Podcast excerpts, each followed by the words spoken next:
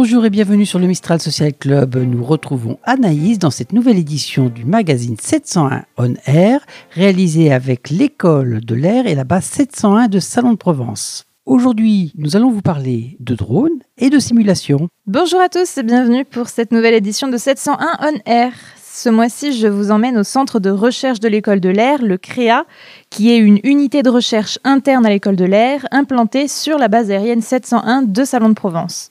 Je suis allée à la rencontre du lieutenant-colonel Bertrand, directeur du CREA, qui nous parle des missions, des valeurs et des principaux projets développés au sein du centre de recherche de l'école de l'air. Je suis euh, le lieutenant-colonel Bertrand et je suis le directeur du centre de recherche de l'école de l'air à Salon de Provence. Alors j'ai une formation d'officier euh, à l'école de l'air moi-même, euh, à une époque maintenant un peu lointaine. Et puis ensuite un diplôme d'ingénieur et un, un, doctorat en mécanique des fluides. Et tout ça fait de moi un officier chercheur qui dirige euh, cette belle unité de recherche, qui est aujourd'hui quelque chose d'assez unique, mais je pense qu'on aura l'occasion d'y revenir. Quelles sont les missions et les valeurs du centre de recherche de l'école de l'air? Eh bien, une partie de la, réponse est dans le nom même de l'unité, hein, puisqu'on parle d'une unité de recherche. La mission première du centre de recherche de l'école de l'air, c'est la production de connaissances scientifiques, comme toute unité de recherche. Maintenant, c'est une unité de recherche particulière, puisque avec le CREA, nous sommes face à un objet unique, la seule unité de recherche reconnue par le ministère de l'Enseignement supérieur, de la Recherche et de l'Innovation, qui soit sous la tutelle directe et unique d'une armée. Donc notre recherche a ce site particulier qu'elle a une finalité bien précise, qui est de préparer l'avenir de l'armée de l'air. Préparer l'avenir de deux façons.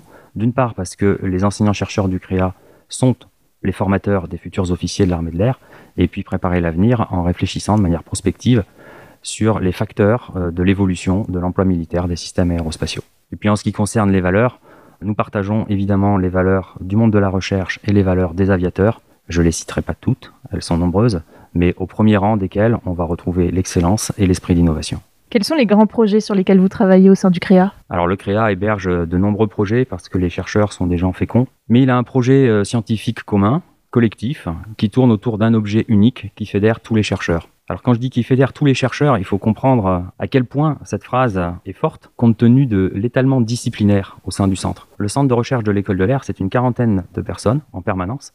Et parmi ces 40 personnes, on retrouve une douzaine de disciplines scientifiques différentes. Donc imaginez que l'on va de l'histoire, par exemple, jusqu'aux mathématiques fondamentales, en passant par l'économie, la sociologie, les neurosciences, le traitement du signal, l'informatique, la mécanique, des solides comme des fluides, la sociologie, donc vous voyez beaucoup beaucoup de disciplines. Et toutes ces disciplines concourent à éclairer un objet unique qui est l'évolution des systèmes aériens et spatiaux militaires et de leur emploi. Les projets du centre sont les briques de connaissances que l'on apporte à l'étude de cet objet. Alors évidemment, je ne vais pas me lancer euh, dans une liste exhaustive de, tous ces projets, hein, qui sont nombreux et puis euh, fluctuants, mais je vais prendre deux exemples fédérateurs. Le premier exemple, c'est l'objet drone. Alors on n'aime pas trop le mot drone dans l'armée de l'air. On préfère parler de système piloté à distance, mais c'est plus long à dire, donc euh, je, vais, je vais rester avec drone quand même. Donc cet objet, au CREA, on le regarde à la fois avec l'œil du technicien qui travaille sur sa conception, et on va faire des recherches qui portent sur les ailes des drones, ce qu'on appelle les voilures, en matériaux composites, souples, pour des drones qui volent à très très haute altitude, quasiment des satellites. On est à la limite de l'atmosphère et de l'espace exo-atmosphérique. On va s'intéresser à sa discrétion, parce qu'on a des spécialistes du radar parmi nous.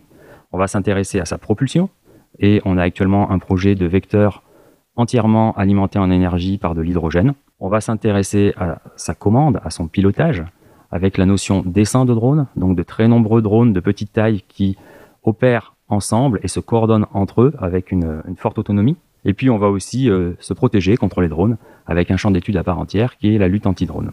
Mais on va aussi regarder cet objet avec l'œil de l'opérateur. Et pour ça, on profite de l'implantation du CREA sur une base aérienne avec un lien très fort avec le milieu militaire. Et cet opérateur nous pose des questions en matière de perception d'un environnement déporté. Lui, il est au sol, son vecteur, il opère en l'air, loin, et c'est pas simple pour l'opérateur euh, de se positionner euh, à distance par rapport à son vecteur. Et enfin, on va s'intéresser au drone euh, avec le regard de l'organisation qui le met en œuvre, en l'occurrence l'armée de l'air. Ce nouveau moyen nous oblige à développer de nouveaux savoir-faire, à transférer les savoir-faire anciens dans un monde qui comporte un outil qui amène de nombreuses ruptures. Il nous pose aussi des questions d'éthique, des questions de droit, de réglementation et d'interopérabilité avec nos alliés.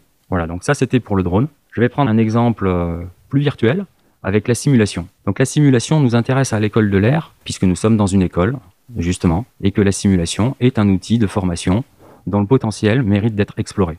Donc les chercheurs du CREA, dans un premier temps, interrogent la performance de l'outil simulation dans le cadre de la formation. On a tous la notion intuitive que les simulateurs nous apportent euh, de nombreuses choses euh, qui peuvent améliorer les performances en formation, mais ça, ça reste une intuition. Et ce que l'on cherche à faire, c'est à mesurer, à quantifier précisément l'apport de la simulation dans les différentes situations de formation. Formation du pilote et de l'équipage, avec de la simulation en vol, mais aussi formation de l'officier, avec la formation au leadership, formation du combattant, dans le tir de combat, bref, toutes les situations dans lesquelles on peut mettre en œuvre la simulation. C'est aussi un domaine dans lequel le CREA peut pleinement mettre à profit la richesse disciplinaire que j'évoquais il y a quelques instants. Parce que sur un simulateur se rencontrent des gens de la technique qui vont travailler sur le moteur du simulateur, hein, c'est-à-dire la représentation physique de l'objet simulé pour augmenter sa fidélité, et puis des gens euh, des sciences cognitives qui, eux, vont euh, s'intéresser à l'opérateur et à la façon dont il interagit avec son simulateur et à son système. Et donc, sur un objet comme ça, comme la simulation, on est capable de faire progresser deux fronts, deux domaines disciplinaires assez éloignés, celui des sciences humaines et sociales et celui des sciences des technologies. On met le doigt sur une des forces du centre de recherche de l'école de l'air. J'ai parlé de son double lien au milieu opérationnel, en l'occurrence militaire, et académique, recherche. C'était sa première force. Et la deuxième force, c'est son interdisciplinarité et sa capacité à traiter des sujets complexes qui nécessitent l'apport de disciplines éloignées les unes des autres. Quel est le rayonnement du CREA au niveau local et national? Le CREA rayonne, euh, premièrement, comme toutes les unités de recherche, à travers euh, la communication scientifique de ses chercheurs. Mais il rayonne aussi à travers ses partenariats, qui peuvent être des partenariats locaux. Et en l'occurrence, euh, nous travaillons avec les industriels du pôle de compétitivité SAFE. Je peux citer l'exemple d'une thèse de doctorat au profit euh, d'une doctorante civile qui a été recrutée par l'école de l'air pour travailler sur un sujet en partenariat avec un industriel euh, de la région dans le domaine de la représentation du mouvement. Et puis un partenariat international.